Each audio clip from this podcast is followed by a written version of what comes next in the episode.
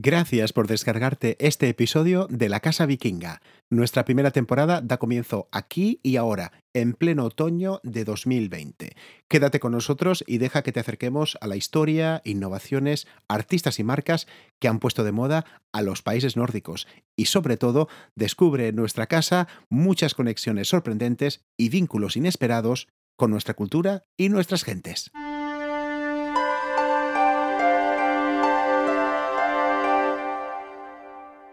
Para arrancar nuestra primera temporada vamos a abrir los libros de historia. Queremos averiguar cómo nos veía hace 150 años uno de los autores nórdicos más leídos en todo el mundo.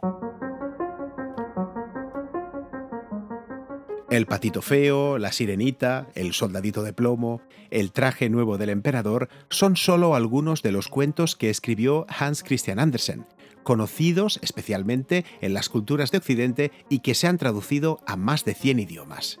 Andersen es uno de los daneses más universales gracias a sus cuentos y libros de viajes, pero menos conocida es su fascinación por España.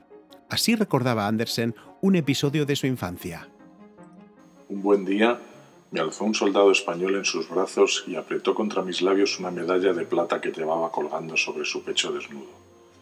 Recuerdo que mi madre se enfadó mucho y dijo que eso era católico, pero a mí me habían gustado la medalla y el extranjero aquel, que bailaba girando conmigo en brazos mientras lloraba. Por lo visto, él tenía niños allá en España.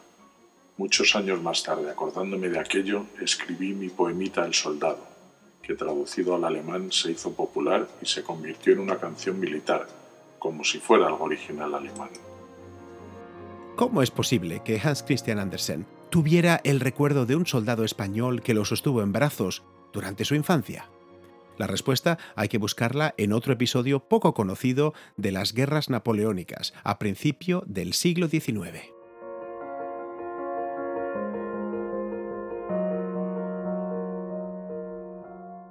A principios de 1808, buena parte de España estaba bajo control militar francés.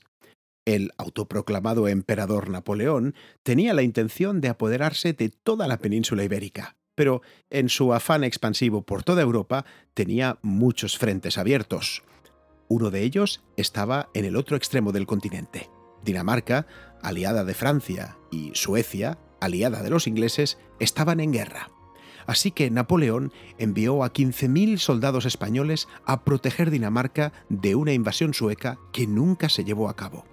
No hay que ser un estratega militar para entender qué fantástica idea era enviar a las tropas españolas a 2.000 kilómetros de distancia mientras Francia consolidaba sus avances en suelo peninsular. Uno de estos soldados enviados a Dinamarca acabó cruzándose en el camino de un niño de tres años, Hans Christian, que acabaría convirtiéndose en el creador de historias que han acompañado a generaciones de niños desde hace 150 años. Desde ese episodio de tierna infancia, España se convirtió en una obsesión para Hans Christian. Esto se refleja en buena parte de su obra. Andersen publicó libros que reflejaban el impacto que la presencia de soldados españoles tuvo en una Dinamarca estrictamente luterana. Y sin haber puesto un pie en España, ya había publicado una tragedia romántica muy a la moda, ambientada en las guerras entre cristianos y musulmanes durante la llamada Reconquista. El mar es un camino entre los países.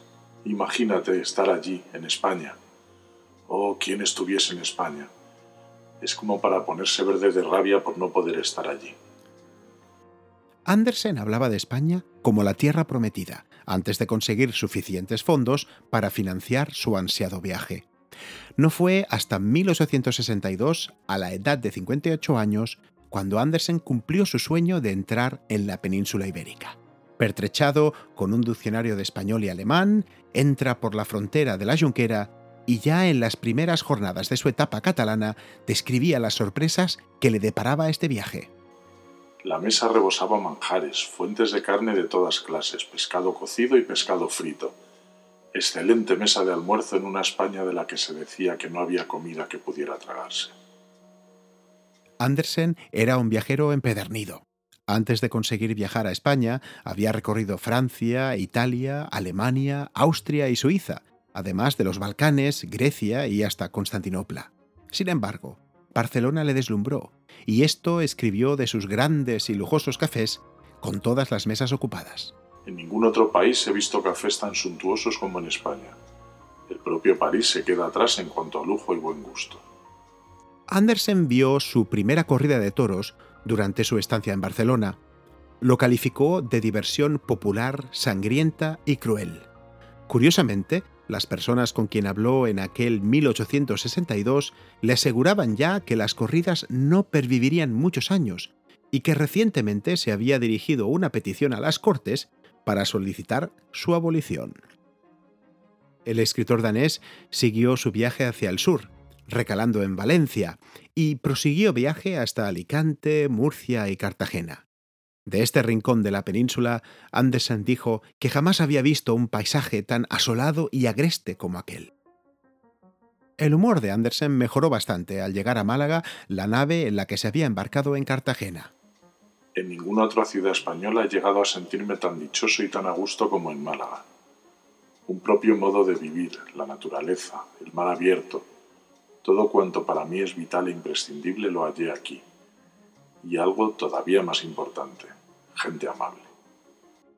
Barcelona había sido la primera grata sorpresa del viaje de Andersen, pero fue la ciudad de Granada la que le causó la mayor impresión, quizá porque esta ciudad respondía mejor que cualquier otra a la imagen tópica de una España exótica que se había forjado en su imaginación durante cinco décadas. Tres semanas duraría nuestra estancia en Granada, 21 días de sol y de buena vida.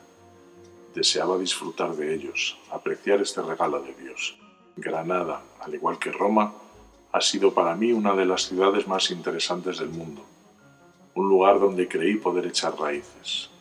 El escritor danés describe también un viaje terrible por caminos cordobeses en una diligencia tirada por diez mulas, que, según él, no tenían consideración a lo accidentado del camino y corrían a velocidad de vértigo se acercaba el día de visitar Madrid, donde él esperaba encontrarse con una cálida acogida por parte de la élite intelectual en la capital del reino.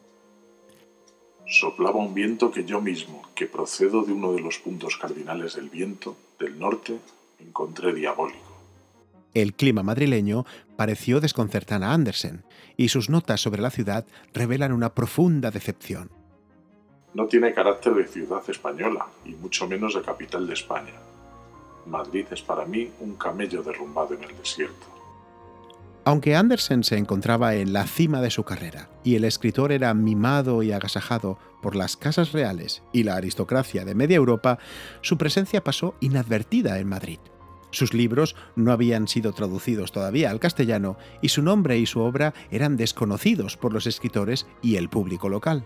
Ni siquiera la presencia de periodistas en la cena homenaje organizada por el embajador de Suecia hizo que se escribiera una sola línea sobre la estancia del afamado escritor danés. La vanidad de Andersen sufrió un duro golpe en el país de sus sueños. Aquí nadie me conoce ni desea hacerlo. Corría ya diciembre de 1862 y el frío propio de la meseta norte castellana hizo que Andersen reconsiderara muchos tópicos sobre su tierra prometida. ¿Era esto estar en España? Pensé. ¿Era esto estar en un país caliente? Podemos deducir que la pasión de Andersen por nuestro país se enfrió súbitamente después de conocerlo, aunque en su libro de viajes nos dedicó esta frase. El mapa nos muestra a España como la cabeza de Doña Europa. Yo vi su preciosa cara y no lo olvidaré nunca. Queremos dar las gracias a Paco Sánchez, que vivió en Dinamarca, por dar voz a Hans Christian Andersen para este episodio. Y queremos agradecer muy especialmente a la Sociedad Geográfica Española y al autor Pedro Páramo por el uso de fragmentos del magnífico artículo que detalla el viaje de Andersen por la península. Los enlaces, por supuesto, en nuestra web lacasavikinga.com.